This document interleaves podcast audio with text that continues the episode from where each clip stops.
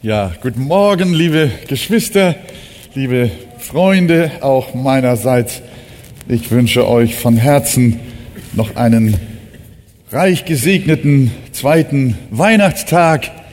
Die Botschaft von Weihnachten ist eine große, ja eine der größten Botschaften, die die Welt je gehört hat und auch hören muss und spielt auch in der Heiligen Schrift eine ganz wichtige Rolle. Deshalb werden wir auch heute etwas äh, aus diesem Weihnachtsgeschehen miteinander betrachten. Lasst uns doch aufstehen zusammen und äh, einen Abschnitt lesen, nicht aus Lukas 2, sondern aus Matthäus 2, von Vers 12 abwärts.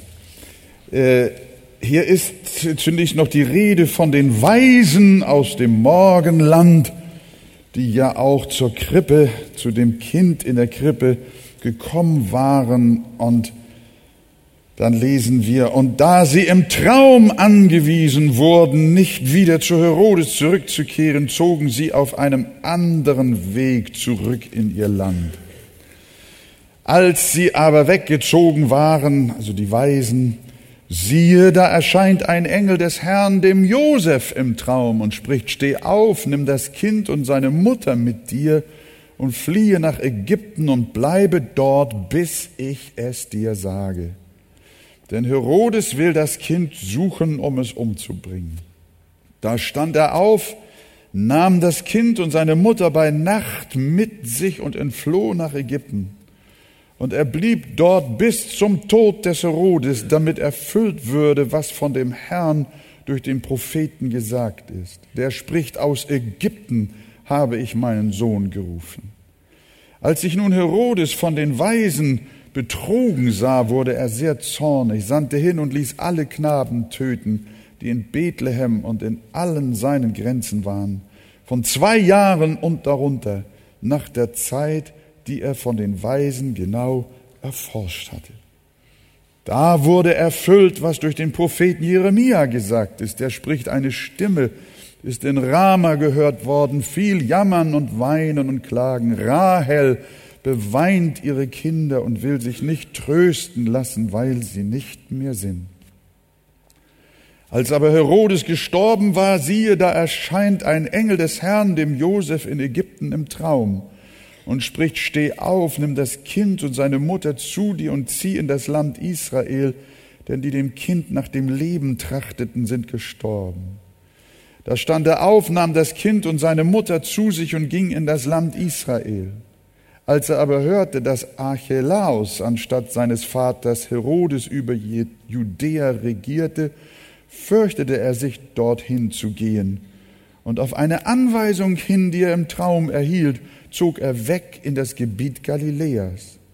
Und dort angekommen, ließ er sich in einer Stadt namens Nazareth nieder, damit erfüllt würde, was durch die Propheten gesagt ist, dass er ein Nazarener genannt wird. Amen. Habt ihr das so schnell aufgenommen? Viele von euch oder manche von euch haben gewiss eine schwere Kindheit gehabt. Ich will jetzt nicht fragen, wer hat eine schwere Kindheit gehabt. Hier haben wir jemanden, der eine sehr schwere Kindheit gehabt hat. Ist uns das klar? Ich selbst wurde unter dem Spitzboden in der Küche geboren. Das war ja im Jahr 1943, als auf Hamburg die Bomben nieder prasselten und mehr oder weniger alles kaputt war, auch die Krankenhäuser und auch die Entbindungsstationen. Und wenn noch irgendeine äh, ein Kinderkrankenhaus oder Entbindungsstation funktionierte, dann gingen die Mütter auch nicht dahin, weil sie Sorge hatten, dass aufgrund der chaotischen Zustände, die dort herrschten, das Kind, das man geboren hatte, vertauscht wurde. Und so hat auch meine Mutter es vorgezogen, oder es blieb ihr gar nichts anderes übrig, mich unter dem Spitzboden oder dem Spitzdach eines äh, kleines Einfamilienhauses, wo sie da eine kleine Küche und ein kleines Schlafzimmer bewohnten, mich dort äh, zur Welt zu bringen. Das war alles gar nicht so einfach. Manch einer von euch ist auch im Krieg geboren oder haben ihn als Kind auch durchmachen müssen, können sich noch gut daran erinnern. Manche sind sogar auch auf der Flucht geboren. Äh, meine Frau war zwei Jahre alt, als sie von, vom ehemaligen Westpreußen mit ihrer Mutter und einigen anderen im Pferd- und Wagentreck hier nach Hamburg kam. Ich war ja, heute bin ich ja froh, dass das alles so passiert ist. Das darf man, muss man vorsichtig sagen. Ne? Natürlich sind wir nicht froh über das, was passiert ist, und doch sind wir froh, dass es passiert ist. Das ist immer die Spannung. Und am Ende irgendwo heißt es dann, beim Herrn musste es nicht so geschehen. Ja, ja, es musste so geschehen. Aber weh dem, durch den es geschehen ist. Das haben wir ja hier in dieser Geschichte auch wieder. Und das zieht sich wie ein roter Faden durch die ganze Bibel. Äh, das war ganz schlimm auch für die Menschen und auch für die kleinen Kinder, die vor den Tieffliegern der Russen geflohen sind und Angst vor deren Granaten hatten. Wir wissen, dass auch heute Millionen Kinder äh, verfolgt werden, auf der Flucht sind, Hunger leiden, äh, frieren. Und äh, man könnte doch eigentlich jetzt denken, Vater im Himmel, nun sendest du deinen Sohn, deinen einzig geborenen, deinen geliebten Sohn sendest du auf die Erde. Jetzt hättest du doch mal demonstrieren können, wie du dir eine gute Kindheit vorstellst, wie du dir vorstellst, wie man mit kleinen Kindern umgeht. Äh, du hättest doch jetzt mal auch ein Exempel statuieren können, wie, wie, wie schön man kleine Kinder behandelt und wie man sie lieb hat und wie man sie versorgt und wie sie bewahrt werden und wie sie nicht auf der Flucht sind und wie sie nicht unter Angst sind und, und Todesgefahren sind, wie sie nicht Hunger leiden und so weiter und so fort. Aber ihr wisst, die Geschichte von Jesus fängt auch in bitterer Armut an. Erstmal der Weg von Maria und Josef nach Bethlehem, dann ist da kein Raum mehr da, dann wird das Kind also in einen Futtertrog gelegt. Und äh, ja, das Ganze, Ganze ist nichts anderes als Armut. Und dann hätte man denken können, als dann die Weisen noch kamen und ein paar gute Geschenke brachten, jetzt geht's aufwärts. Und als die Weisen weg waren, dann auf einmal kommt die Traumstimme des Engels zu Josef und sagt, nimm dein Kind, du musst abhauen. Man trachtet dem Kind nach dem, nach dem, nach dem Leben. Das war natürlich eine ganz, ganz schwere Geschichte. Und äh, so ist unser Herr Jesus auf der Flucht. Josef ist mit dem Kind und mit Maria 175 Kilometer, das habe ich mal ermittelt, von, von Bethlehem an die ägyptische Grenze. Das ist ungefähr so diese Strecke von 175 Kilometern. Man vermutet aus Geschichtsbüchern, dass er auch bis nach Alexandria in Ägypten noch gegangen ist, weil dort so eine jüdische Enklave gewesen ist, wo jüdische Menschen gesiedelt haben, auch damals schon. Und das ist nochmal ein ganzes Ende gewesen. Und das alles ja wohl zu Fuß. Und äh, da hat man wirklich das Empfinden, Herr, was gehst du für einen Weg mit, äh, mit, dem, mit dem Kind. Und als dann die Gefahr in Israel vorüber war, dann kam die Weisung, geh wieder zurück. Und dann war an der Stelle des Herodes sein Nachfolger Archelaus, aber das war auch so ein furchtbarer Tyrann. Und dann hat Josef wieder eine Weisung bekommen, gesagt, geh nicht nach Bethlehem in diese Heimatstadt. Das wäre schön, wenn Jesus in seiner Heimatstadt groß geworden wäre. Nein, dann musste er nach, musste er, äh, wohin gehen? Nach, äh, nach Galiläa, nach Nazareth. Das war ungefähr 100 Kilometer wieder nordwärts, also von, von, von Bethlehem. Und das alles auf Schusters Rappen. Vielleicht war auch ein Esel dabei. Wir wissen das nicht ganz genau. Aber die ganze Sache war, war schwer. Und dann siedelte er in Nazareth. Und was war mit Nazareth? Das war eine furchtbar verachtete Stadt in der damaligen Zeit. Und deswegen war auch dieses Schimpfwort, das man ihm sein Leben lang nachgeworfen hat, er ist ein Nazarener. Ihr kennt auch den Satz, was kann aus Nazareth Gutes kommen? Das ist also äh, ja meine Zeit, warum denn da in diesem, in dieser verachteten Gegend, der Sohn Gottes geht in diese, muss da erst mit diesem ganzen Weg, das ganze Durcheinander, geht da, geht dahin. Ich bin ja auch im Arbeiterviertel groß geworden. Bildstedt ist äh, bis heute jetzt nicht unbedingt so das Highlight von Hamburg da. Nicht? Äh, äh, aber es gab innerhalb dieses Stadtteils Bildstedt noch verrufenere Ecken. Die nannte man zum Beispiel Klein Moskau. Ne? Äh, äh, ungefähr in einem solchen Umfeld wuchs Jesus auf. Jesus ist nicht in Blankenese groß geworden, nicht in den Elbgemeinden oder im Alstertal, sondern, sondern Jesus ist äh, in Bildbruck groß geworden. So müsste man ungefähr sagen. Das, äh, Nazareth, das war eine, eine verachtete Stadt. Darüber könnte man viel sagen, auch die Geschichte Nazareth, wie das kam und so. Dafür haben wir jetzt nicht die Zeit. Wir stellen das einfach nur vor. Da in Billbrook oder in Nazareth, das war keine Adresse für eine besonders gute Kindheit, geschweige denn gute Bildungschancen. Jesus kam aus armen Verhältnissen und wurde als Kind schon bis aufs Blut verfolgt und wurde hin und her gestoßen. Und man fragt sich, genügte denn nicht seine Erniedrigung am Kreuz? Musste das Ganze schon mit seiner Kindheit anfangen? Und der junge Jesus hat doch keine guten Tage gesehen. Auch als er dann groß wurde, wir haben ja das Johannesevangelium betrachtet, als er dann mit der Botschaft kam, wie man ihn bekämpft hat und wie man ihn verfolgt hat, wie man Steine gegen ihn aufgehoben hat, wie man gesagt hat, du bist, er hat einen Dämon und du bist besessen und und, und äh, all solche furchtbaren Dinge. Ja, von Kindesbeinen an hat Jesus eigentlich einen Leidensweg gehabt. Und man sagt, würde sagen, Herr, warum ist das so? Warum, warum? Kennt ihr dieses berühmte Warum? Auch in eurem Leben? Warum ist das so? Ich habe hier mal äh, zwei, vielleicht auch drei, je nachdem, wie wir mit der Zeit hinkommen, Antworten, auch aus dem Text heraus. Warum muss Jesus als Kind schon solch einen bitteren Weg gehen? Gott will sein prophetisches Wort erfüllen.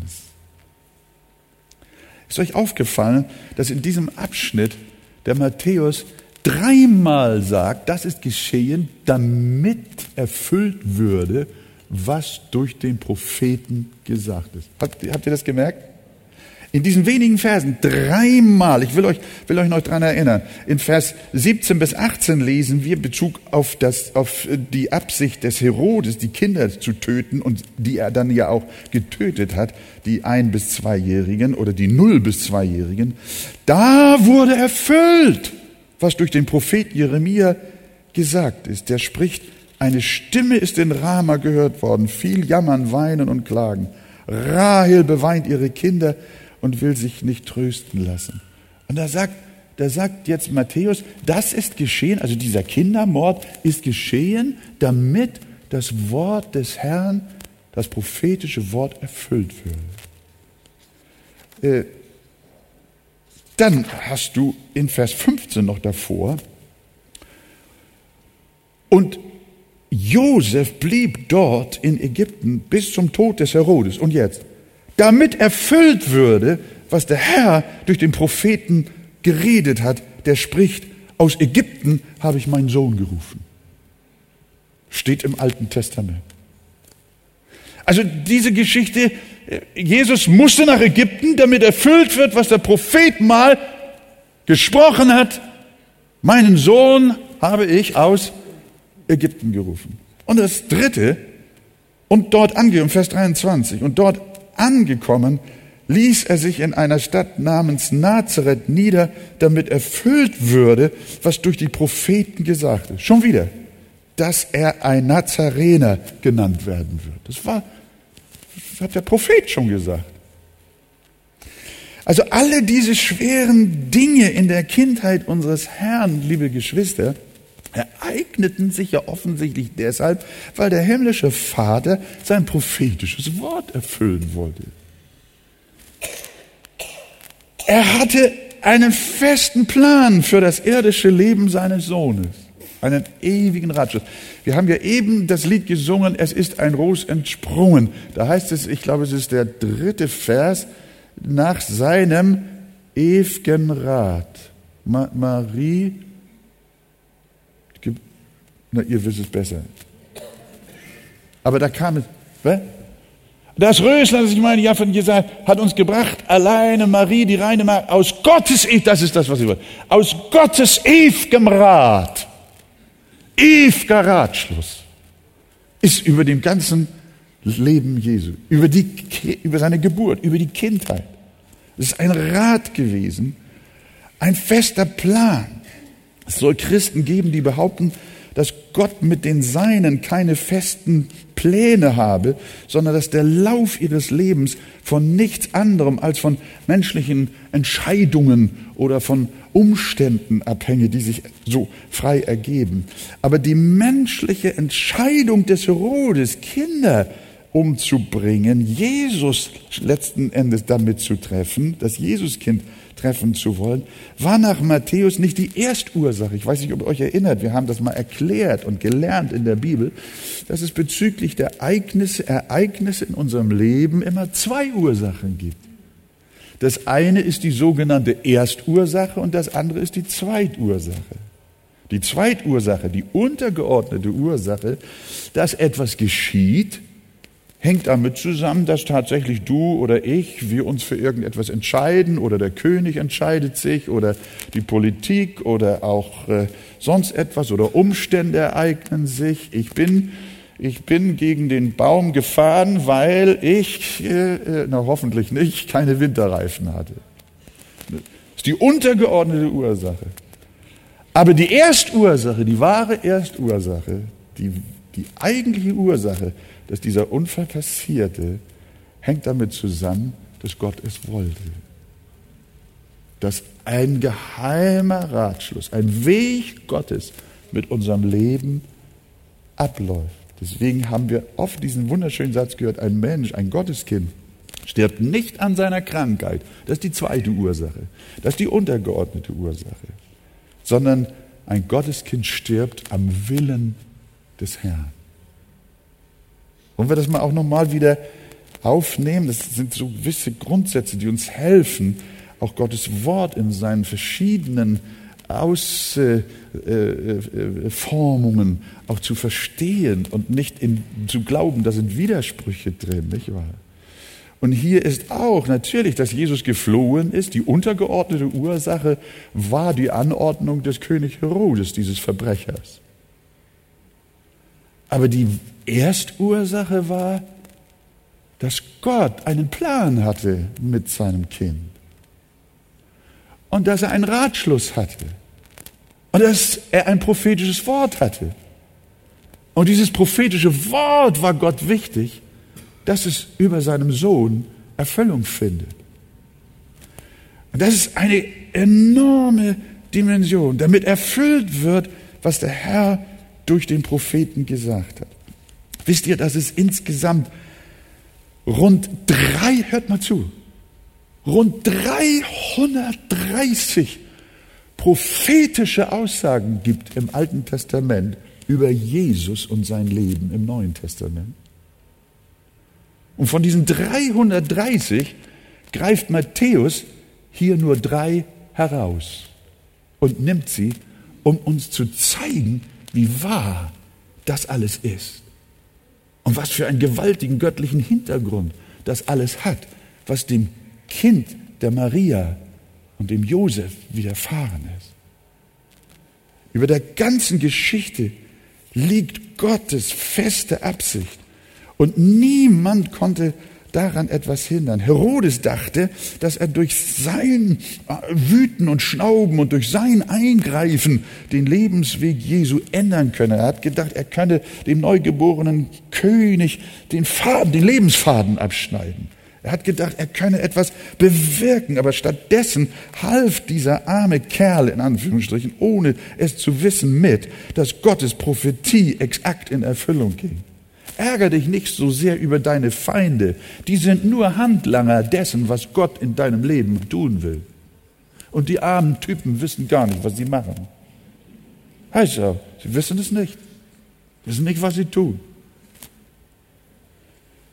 In Jesaja 46 heißt es schon im zehnten Vers, ich habe von Anfang an verkündigt, was hernach kommen soll und vor Zeiten, was noch nicht geschehen ist. Ich sage, was ich beschlossen habe, geschieht und alles, was ich mir vorgenommen habe, das tue ich. Wollen wir es mal zusammen sagen? Alles, was ich mir vorgenommen habe, das tue ich. Darum betete auch die erste Gemeinde nicht, Herr, verhindere, dass deine Feinde dies oder das tun. Ich bin sicherlich, dass ein solches Gebet auch angebracht ist. Aber der Schwerpunkt des Gebetes der ersten Gemeinde bezüglich der Christenverfolger war nicht das, Herr, Herr, äh, bitte verhindere, dass sie dies oder das tun, sondern hört mal, wie sie gebetet haben. Apostelgeschichte 4, Vers 27. Sie haben sich versammelt gegen deinen heiligen Knecht Jesus, den du gesalbt hast. Und Herodes, da habt ihr ihn. Und Pontius Pilatus. Was jetzt? Zu tun, was deine Hand und dein Ratschluss zuvor bestimmt hatten, dass es geschehen sollte.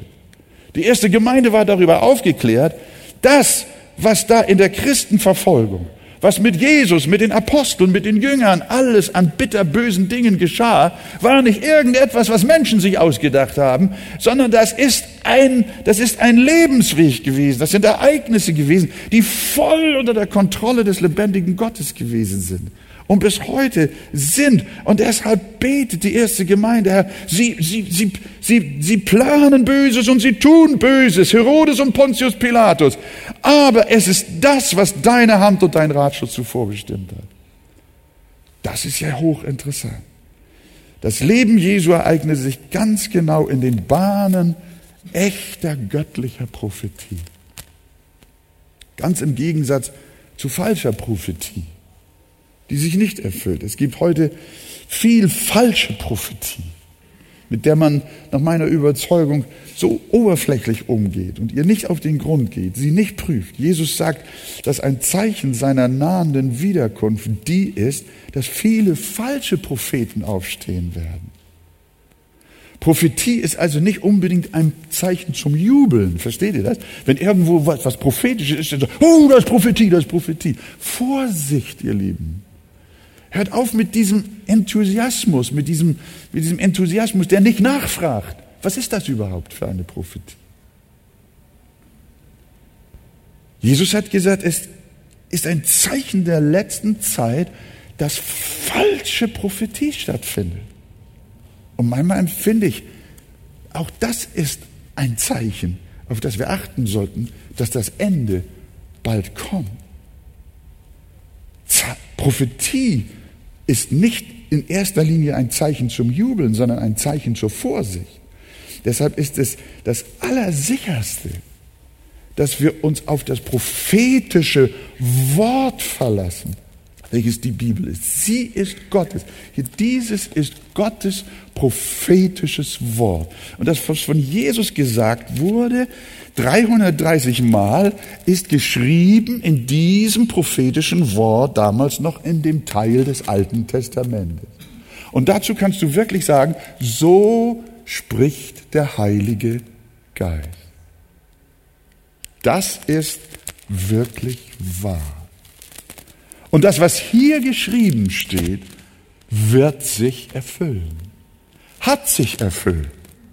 Und was noch fehlt, wird sich erfüllen. Sagt ihr Amen dazu? Das ist doch eine unglaubliche Sicherheit, die wir haben. Warum in unsichere Gefilde fliehen oder, oder, oder umherschwärmen? Sondern Petrus sagt, umso fester haben wir das prophetische Wort. Und jetzt, und ihr tut gut daran, dass ihr darauf achtet. Ihr tut gut daran, dass ihr darauf achtet, als auf ein Licht, das da leuchtet an einem dunklen Ort, bis der Tag anbreche und der Morgenstern aufgehe in euren Herzen. Hier ist das feste, prophetische Wort und ihr tut gut, darauf zu achten. Wollen wir darauf achten? Das ist unsere Gesundheit, unsere geistliche Gesundheit. Das ist unsere geistliche Kraft. Jesu Leben vollzog und vollzieht sich also fest anhand der Bibel. Sein Leben entsprach ganz und gar der Heiligen Schrift. Sie wurde durch seine Biografie eigentlich entfaltet. Das Leben Jesu, die Ereignisse in seinem Leben von seiner Kindheit an, waren eine Bestätigung der Wahrheit dessen, was die Bibel sagt. Das ist also gewaltig. Wir sollen eins mit ihr sein. So soll auch unser Leben die Wahrheit der Bibel offenbaren. Unser Leben und unser Verhalten sollen auch die Heilige Schrift bestätigen, dass Gott entsprechend der Schrift an uns arbeitet. Wir sollen eins mit ihr sein, ein leitender Evangelikaler. Und das lesen wir in letzter Zeit immer häufiger, dass da zwischen Jesus und dem Wort immer so ein ganz komischer äh, Unterschied gemacht wird. Äh, vor kurzem las ich da auch im, im Idea-Spektrum äh, auch von einem leitenden Pastor, der sagte dann, wir glauben nicht an ein Buch, sondern wir glauben an eine Person. Was soll das denn? So komisch. Aber das Buch ist, das Buch ist nicht so, nicht so wichtig. Wir glauben an eine Person. Woher wissen wir aber etwas überhaupt über eine Person, die Jesus heißt, ohne das Buch? Könnt ihr mir das mal erzählen? Das, das, das ist doch eine, eine Träumerei. Jetzt habe ich Folgendes gelesen. Der hat in einem Interview mit einer weltlichen Zeitung, hat dieser liebe Mann gesagt, wir haben keine Buchreligion, sondern eine Beziehungsreligion. Und damit wollte er natürlich, ich weiß, wie das geht, die Weltleute und, und liberale Theologen, die sagen dann, und Zeitungsvertreter, die sagen, man kann doch die Bibel nicht wörtlich nehmen. So. Und dann kommen sogar, lassen sich evangelikale Leiter aufs Glatteis begeben äh, und, und, und sagen, na ja, also wir sind nicht biblizistisch, wir, wir, wir, wir haben keine Buchreligion, sondern wir haben eine Beziehung zu einer Person. Oh, wie schön. Aber kann es eine Beziehung zu Jesus geben ohne das Buch? Nein, zwischen Jesus und dem Buch besteht absolute Identität. Sein Leben ist erfüllte Prophetie dessen, was das Buch sagt. Und wer anfängt, auf so ganz komische Weise Jesus und die Bibel auseinander zu dividieren und die Bibel ein Stückchen zurückzusetzen, das ist eine ganz verdächtige Geschichte, ihr Lieben. Da sind wir auf diesem Wege, langsam aber sicher zu meinen, nein, die Irrtumslosigkeit der Bibel ist nicht so zu verstehen und sie hat doch Fehler und hat hier und da doch was Falsches gesagt und es ist nicht alles so, man, nein, nein, man kann nicht alles glauben. Na ja, klar, dann röppel mal diesen Pullover auf, dann hast du kein Pullover mehr, sondern nur noch Faden am Ende. Du hast dann nachher keine Jungfrauengeburt und du hast auch keine Auferstehung, keine Auferstehung mehr. Du hast weder Weihnachten noch Ostern noch Pfingsten und die Wiederkunft Jesu schon lange nicht. Und die Hölle ist auch schon nicht mehr existent. Ihr lieben Geschwister, wir müssen so Acht geben. Wenn jemand sagt, wenn jemand dieses Buch dieses heilige Buch, die heilige Schrift anfängt zu belasten oder sie, sie gering zu schätzen in irgendeiner Weise und selbst im Vergleich zu Christus, dann ist etwas faul im Staate Dänemark. Lasst euch das nicht gefallen. Die heilige Schrift ist Gottes Wort aus seinem eigenen Mund und was er gesprochen hat, ist genauso wichtig wie er selber, oder nicht? Das ist wirklich wahr. Und da kann man innerlich richtig äh, aufgebracht werden, weil wir merken, wie der Feind am Wirken ist. Ohne die Heilige Schrift, ohne das feste prophetische Wort gibt es keine Beziehung zu Christus. Mit solchen zunächst harmlos klingenden Sätzen will man langsam aber sicher die Unfehlbarkeit der Bibel in Frage stellen. Denn wenn wir die Bibel wörtlich nehmen, dann laufen wir ja Gefahr, als Fundamentalisten abgestempelt zu werden. Also trennen wir Christus von seinem Wort. Aber die Bibel sagt, Christus ist das Wort. Sein Name ist das Wort Gottes. Christus und das Wort sind eins. Das prophetische Wort und er gehören untrennbar zusammen. Nichts war in seinem, nichts, was in seinem Leben geschah, spielte sich außerhalb des Ratschlusses Gottes ab. Und so ist es auch mit uns, Epheser 2, Vers 10. Denn wir sind sein Werk, geschaffen in Christus Jesus zu guten Werken, die Gott zuvor bereitet hat, dass wir darin wandeln soll. Du hast eine schwere Kindheit gehabt. Jetzt kommen wir mal zu dir. und hast auch heute noch ein schweres Leben. Verstehe, was dieser Weihnachtstext dir sagt. Alles spielt sich nach Gottes weiser Vorsehung ab. Glaubst du das? Es muss letztlich alles so geschehen, wie es geschehen ist. Weil Gottes Gedanken höher sind als unsere Gedanken und seine Wege höher als unsere Wege. Und so war es auch mit Maria, Josef und dem Kind. Ihre Wege sollten eine Botschaft verkörpern. Die Botschaft der Bibel, die Botschaft des prophetischen Wortes. Josef blieb dort, heißt in Vers 15, bis nach dem Tod des Herodes, damit erfüllt würde, was der Herr durch den Propheten gesagt hat, der da spricht, aus Ägypten habe ich meinen Sohn gerufen. Das war Gottes Absicht, Jesus aus Ägypten zu rufen. Denn dort waren ja die Israeliten 400 Jahre geknechtet, bis er sie von da herausgeführt hat. Ihr kennt ja diese Geschichte. Und wer war dabei? Wer war eigentlich dabei, als Israel durch die Wüste wanderte? Wisst ihr, wer dabei war? Jesus. Das sagt uns Paulus in 1. Korinther 10. Sie, die Wandernden, haben alle dieselbe geistliche Speise gegessen und haben alle denselben geistlichen Trank getrunken. Sie tranken nämlich vor dem, von dem geistlichen Felsen, der ihnen folgte. Der Felsen hatte Beine, nicht wahr? Sie tranken nämlich von dem geistlichen Felsen, der ihnen folgte. Der Fels aber war Christus. Merkt ihr, schon damals, als Gott Israel, den er ja auch als seinen erstgeborenen Sohn bezeichnete, aus Ägypten herausführte, war schon der Christus da, den er herausgerufen hat. Und wenn wir errettet werden, was passiert da? Wo ruft uns der Herr Jesus raus? Aus welchem Land? Aus dem Lande Ägypten. Aus dem Land der Sünde. Und um dieses Bild so deutlich zu machen, da sagt uns der Prophet und dann das Leben Jesu, er, unser Herr, unser Vater, Gott wollte seinen Sohn aus Ägypten rufen und damit noch einmal klar machen, dass wir nicht gefangen bleiben sollen in der Sünde, in der Verstrickung, im Land der Knechtschaft, der Verlorenheit, sondern wir sollen frei werden. Er will uns aus Ägypten rufen. Er hat uns gerufen und er hat deshalb seinen Sohn aus Ägypten gerufen. Ist das wunderbar? Es ist also sehr interessant. Man könnte darüber viel noch sagen. Gott wollte diese Wahrheit durch ein Gleichnis darstellen und brachte seinen Sohn nach Ägypten, um ihn von dort zu rufen. Wir sehen jedes Teil, jedes Teil in seinem Leben und auch in deinem Leben hat Bedeutung.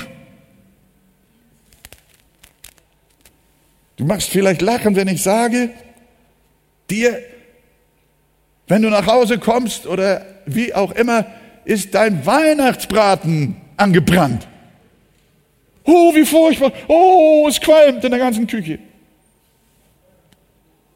Ja, nu, was ist das? Oh, wie furchtbar, wie furchtbar, wie furchtbar. Natürlich ist es furchtbar. Aber kannst du dir vorstellen, dass auch dieses Ereignis irgendwie mit eingewoben ist in einen Weg, den Gott für dich bestimmt hat. Kannst du das glauben? Was hat Jesus gesagt? Nicht einmal ein Haar fällt von eurem Haupte ohne den Willen Gottes. Nicht einmal ein Sperling fällt vom Himmel, ohne dass der Ratschluss Gottes damit verbunden ist. Das ist ein ganz gewaltiger Gedanke, der in der Weihnachtsgeschichte und auch hier so klar zum Ausdruck kommt, wie sich alles fügt. Nimm nur ein kleines Glied aus der Kette dieser Ereignisse Und die ganze Geschichte würde einen völlig anderen Lauf nehmen. Darum sage Gott Dank alle Zeit für alles in eurem Leben. Die Bibel sagt, alle Dinge müssen denen zum Besten dienen, die Gott lieb hat und die nach seinem Vorsatz berufen sind. Du fragst dich vielleicht, was ist da jetzt über Weihnachten alles passiert? Was sind da für ungelegene Dinge gekommen? Und du ärgerst dich und du quälst dich. Liebes Herz, komm zur Ruhe. Das zweite ist, nun muss ich mich aber beeilen, der erste, der erste Punkt hat die ganze Predigt schon ausgemacht. Aber wir haben ja Weihnachten und haben ja, haben ja Zeit. Was? Ach, der Braten brennt an. Kriege ich hier gerade zugerufen, also ich soll, ich soll, soll, soll mich beeilen. Ich war, weil Gott uns seine herrliche Führung und Bewahrung zeigen will. Wir waren bei dem Warum. Warum widerfährt dem Kind Jesus so eine schwere äh, Lebenslage? Warum musste Jesus diese Wege gehen? Ich glaube, der zweite Gedanke, der hier klar wird, weil der Herr uns seine Führung und seine wunderbare Bewahrung erweisen will. Wenn wir die Flucht unseres Herrn nach Ägypten anschauen, dann könnten wir vordergründig auf den Gedanken kommen, dass Gott die Kontrolle verloren hat und das junge Paar mit ihrem Kind getriebene sind von Menschen, die es nicht gut mit ihnen meinen oder auch von Umständen. Die Geschichte zeigt aber, dass Gott selbst der Handelnde ist. Erst einmal weist er im Traum die Weisen an, einen anderen Weg zurückzunehmen. So hochinteressant. Ihr, müsstet mal zählen, wie oft alleine in diesem Abschnitt auch Träume eine Rolle gespielt haben. Und wie, viel, wie oft in diesem Abschnitt Engel eine Rolle gespielt haben. Das ist ja sehr wichtig. Siehe, da erschien der Engel des Herrn dem Josef im Traum und sprach, steh auf, nimm das Kindlein und seine Mutter mit dir und flieh nach Ägypten und bleib dort, bis ich es dir sage. Da blieben meine Augen und mein Herz hängen bei dem Wort.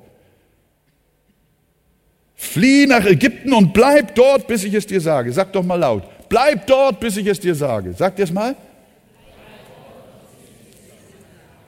Sag das mal zu dir selbst.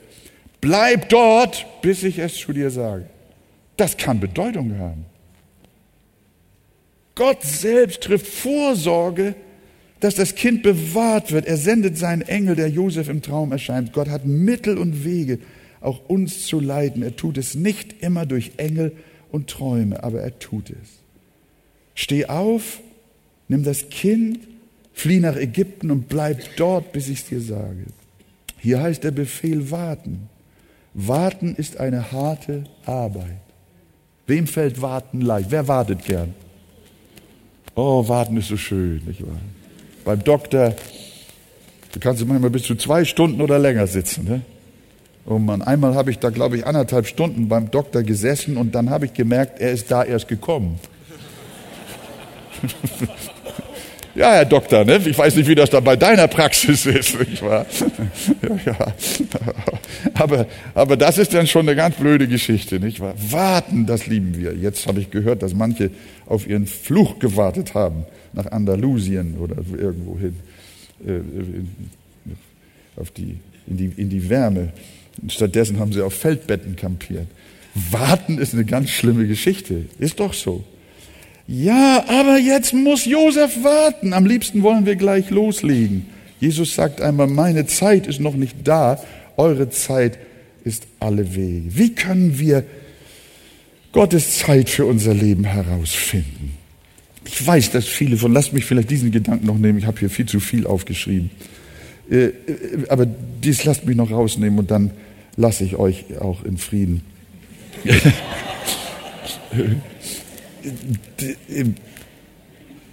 die Frage, die uns ja immer wieder begegnet ist, ja, Bruder Wegert oder liebe Pastoren, guck mal, hier in der Bibel steht doch, da sind jetzt Träume und da sind Engel und ich möchte doch auch wissen, wie ich, wie, wie, wie, dass Gott mich leitet. Ich möchte doch auch gerne wissen, also wann soll ich, wie lange soll ich an dem Ort bleiben? Bleibe da, bis ich es dir sage. Ja, wann sagt es mir der Herr?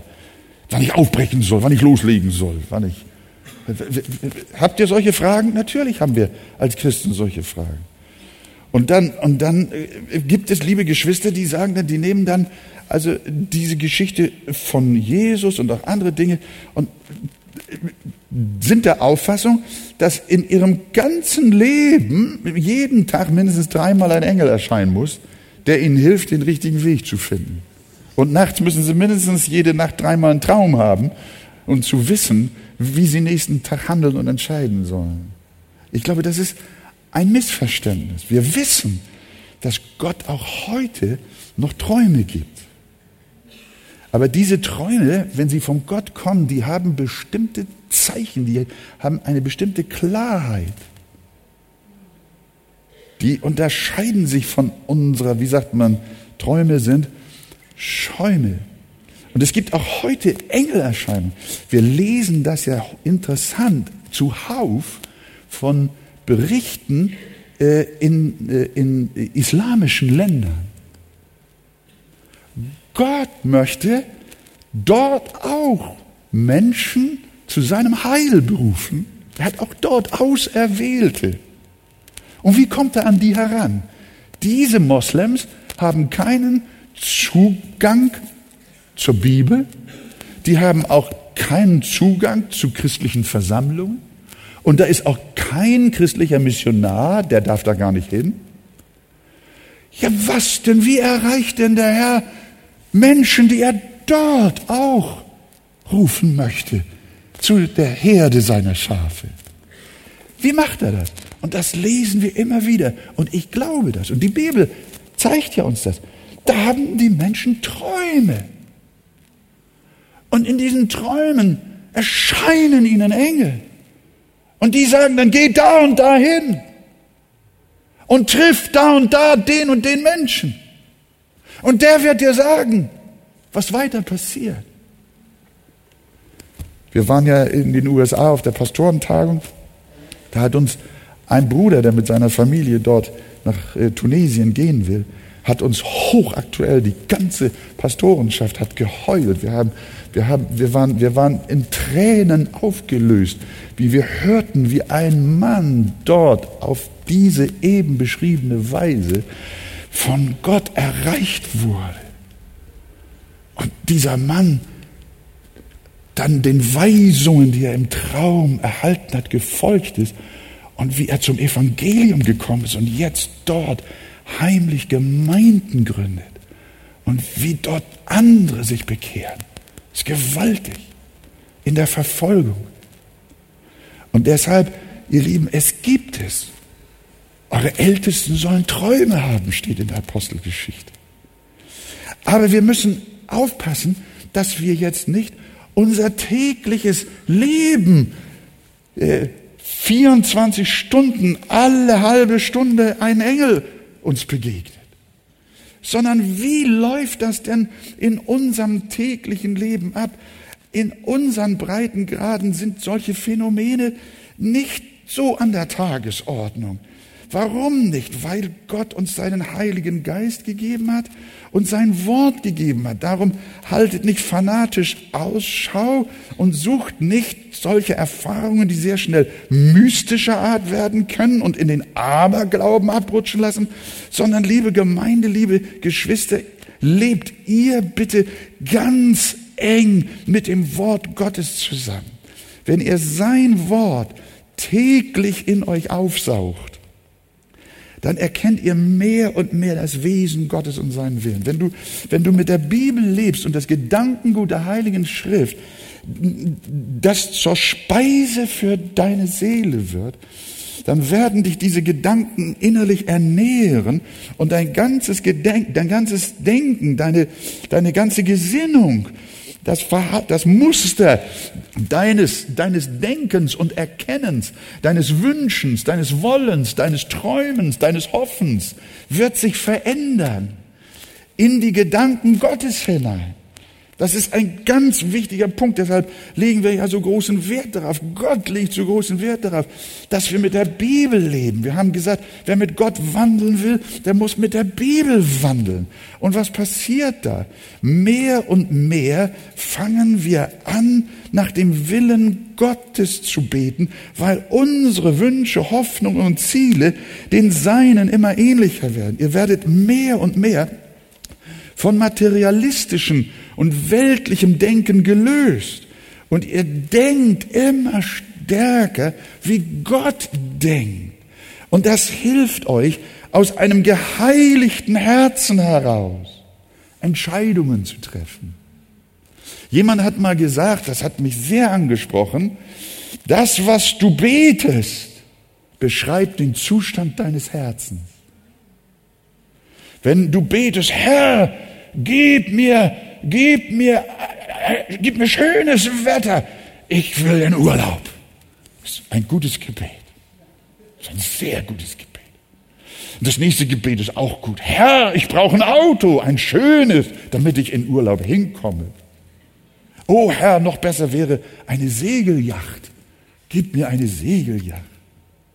Herr, lass mich im Lotto gewinnen, damit ich Armen was geben kann. Ihr Lieben, diese, ich übertreibe mal so ein bisschen. Es gibt so Gebete, die drehen sich um uns selber. Es gibt Gebete, die sind materialistisch, die sind weltlich, die sind vergänglich. Und wenn du die, wenn du, wenn, wenn, wenn dein Gebetsleben so charakterisiert werden muss, dann lässt das einen Rückschluss zu auf dein Herz, wo dein Herz ist. Dein Herz ist bei den Dingen des Fleisches und dieser Welt und der Vergänglichkeit. Aber dein, aber dein Herz ist nicht geistlich gereinigt, ist nicht durch und durch geheiligt. Es hat flache Ziele, niedrige Ziele. Es hat nicht erhabene Ziele, nicht Ziele der Seelengewinnung, nicht Ziele, dass das Reich Gottes kommt, wie es im Vater unser heißt, Herr, dein Reich komme, dein Wille geschehe, geheiligt werde dein Name. Wenn wir mit Gottes Wort gefüllt sind und gesättigt sind, dann verändert das unser Gebetsleben, unser Wünschen. Das Wort Gottes reinigt uns. Wenn dich jemand geärgert hat, dann treibt dich dein unerlöstes Wesen natürlich sofort zum das Telefon zu nehmen und dem Provokateur deine Meinung zu geigen. Dein Fleisch, ich kenne das selber, immer wieder bin ich da reingefahren. Dein Fleisch kann nicht bis morgen oder übermorgen warten. Es will sofort Recht haben und sich sofort bestätigt sehen. Wenn du aber mit Gottes Wort gesättigt bist, dann lebt beispielsweise so ein Psalm 37 in dir der da heißt, sei stille dem Herrn und warte auf ihn. Entrüste dich nicht über den, dem es gut geht und der seinen Mutwillen treibt. Und wenn ein solches Wort in deiner Seele lebt und die Psalmen dein Herz und deine Sinne bestimmen, dann wirst du zur Ruhe kommen und es, entsteht, es entsteht ein Klima in deinem Herzen. Aus dem heraus, ein heiliges Klima. Aus dem heraus du in tiefer Ruhe und Gelassenheit und Heiligkeit auch Lebensfragen angehen kannst und Entscheidungen auch angehen kannst, die zu treffen sind. Deine aufgewühlte Seele kommt zur Ruhe, also betest du erst einmal darüber und gehst erst einmal schlafen und morgen früh bist du gut ausgeschlafen, du hast es gar nicht mehr so eilig und du hörst ähnlich wie Josef die Stimme, bleib dort, bis ich es dir sage. Sprich nicht, bevor es nicht dran ist. Gottes Führung, liebe Geschwister, läuft sehr stark über die Heiligung. Könnt ihr verstehen, was ich versuche euch mitzuteilen? Äh, Gottes Führung läuft nicht über Engel und über Träume. In unserem Alltag, in unserem Leben, normalen Leben. Sondern sie läuft über die Heiligung. Sie läuft über unser wirkliches Leben mit dem Wort und mit Gott. Je mehr wir durch das Wort Gottes gereinigt werden, desto klarer erkennen wir, was wir in dieser oder jener Situation tun oder nicht tun sollen. Wir lernen mehr und mehr zu unterscheiden, ob uns unser alter Mensch treibt oder der neue Mensch, der nach Christus geschaffen ist.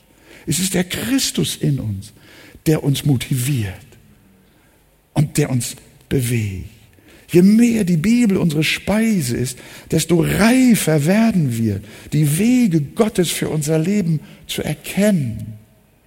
Und wir wollen immer diese Instant-Geschichten haben. Schnell, schnell, schnell, schnell. Nein, bleibe in Ägypten, bleibe da, bis ich es dir sage. Wir sind ja auch dabei, als Gemeinde und als geistliche Leiterschaft, als Pastoren, darüber zu beten. Ja, was für soll eine Gemeindegründung stattfinden? Ja, in welche Stadt sollen wir gehen? Welcher Mann ist da, den Gott für einen solchen Dienst bereitet hat? Oh, ich wünschte mir, wir könnten würfeln. Ich wünschte mir, Engel kämen. Aber sie, der Herr hat uns als Gemeinde des Neuen Testamentes gewiesen, mit seinem Wort zu leben, zu beten. Und wir merken, wie dann tief in unserem Herzen der Heilige Geist unser Herz festmacht und bestätigt in eine bestimmte Richtung und wir bekommen Frieden über einen Weg, den wir gehen sollen und wir lernen mit dem Herrn zu leben, mit dem Herrn zu wandeln. Wir haben keinen Engel gesehen und doch ist einer da gewesen. Wir haben keinen Traum gehabt und doch ist es so, als hätten wir einen. Es gibt eine Sicherheit, mit der wir als Gotteskinder gehen dürfen. Das wünsche ich euch auch für das nun langsam anbrechende neue Jahr. Josef erlebte das hier auf seine Weise. Eins dürfen wir feststellen. Wenn wir nah mit Gott leben, dann werden wir auch die Wege, die Gott mit uns geht, nicht immer verstehen.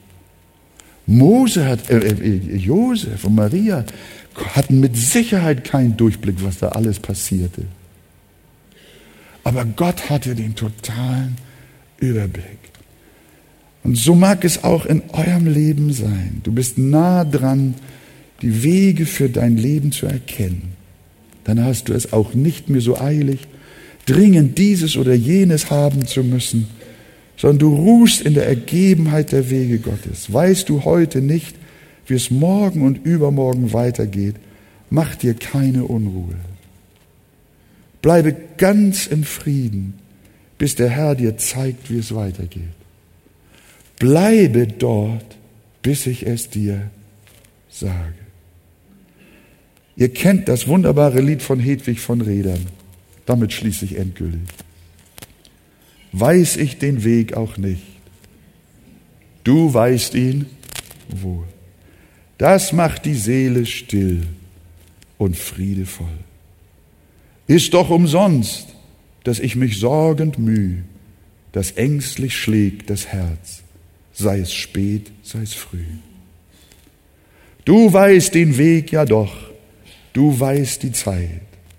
Dein Plan ist fertig schon und liegt bereit. Ich preise dich für deiner Liebe Macht ich rühm die Gnade, die mir Heil gebracht. Du weißt, woher der Wind so stürmisch weht, und du gebietest ihm, kommst nie zu spät. Drum wart ich still. Dein Wort ist ohne Trug. Du weißt den Weg für mich. Das ist genug. Das hat Josef und Maria und das Jesuskind erlebt. Und Gott ging seinen Weg. Und es war ein wunderbarer Weg. Sagt ihr Amen?